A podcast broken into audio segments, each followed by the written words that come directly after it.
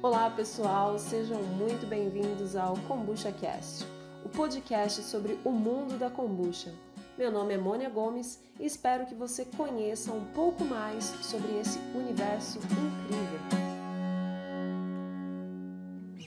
No episódio de hoje, traremos um resumo da live que aconteceu no Festival Brasileiro de Kombucha com a Samira e a Terezinha, do sítio Shimada, falando sobre a planta Camellia sinensis, do plantio até a infusão. Para quem produz kombucha ou que gosta de chá, é muito interessante conhecer desde o plantio até o processamento. Dona Umi aos 87 anos, em 2014, inicia o chá. A princípio com o nome Obachá. Posteriormente se torna o conhecido sítio Shimada.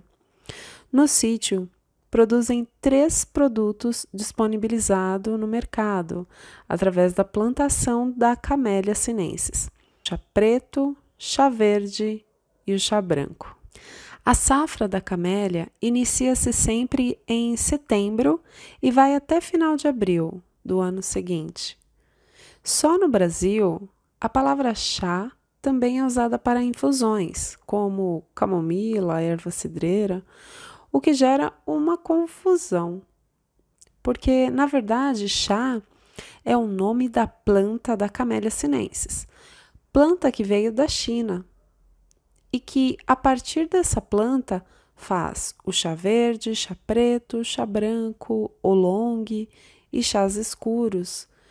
O plantio é o mesmo para todos esses tipos. O que diferencia é o processamento.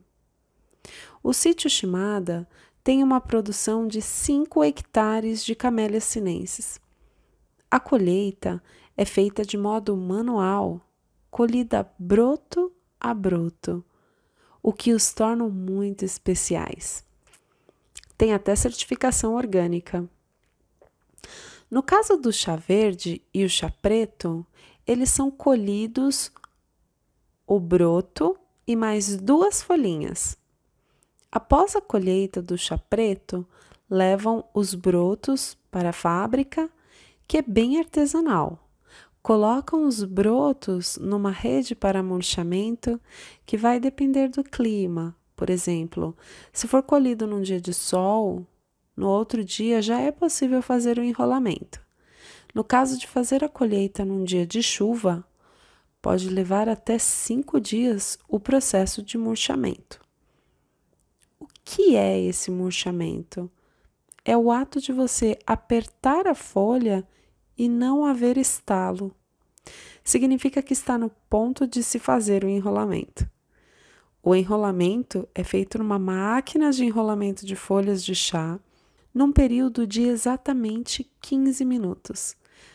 Saindo dali, as folhas são colocadas numa bandeja onde oxidam por 7 horas. Após essa oxidação, Aquelas folhas verdes, inicialmente, saem da mesa bem escuras. Daí então são colocadas num tambor, aquecido a lenha, para secar. Para o chá verde, a colheita é a mesma. Os brotos, com as duas folhas bem molinhas, são levadas para a fábrica e colocadas no vapor. No chá verde, não tem o processo de murchamento e não oxidam.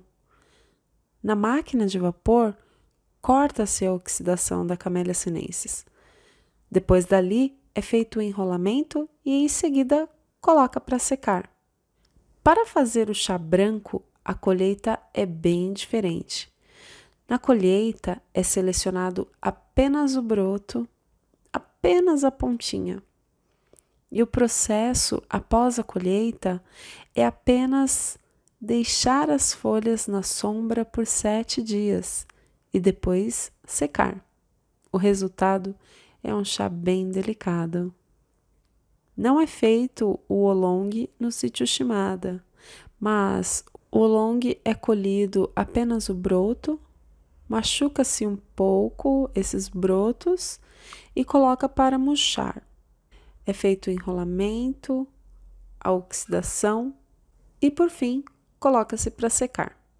A diferença do chá oolong com chá preto é que tem uma parte mais oxidada e a outra parte menos oxidada.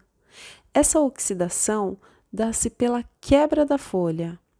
Onde a folha quebra, ela oxida mais e onde não quebrou, oxida menos. Para se fazer uma xícara de chá verde do sítio Shimada, a temperatura ideal da água seria de 75 a 80 graus, com 2 gramas de chá numa infusão de 2 a 3 minutos. Se no processo de infusão as folhas do chá ficarem mais tempo na água, liberam-se mais taninos e o chá começa a ficar mais adstringente, ou seja, mais amargo para alguns. No caso do chá preto, o ideal seria a água numa temperatura a 90 graus e infusão de 2 minutos.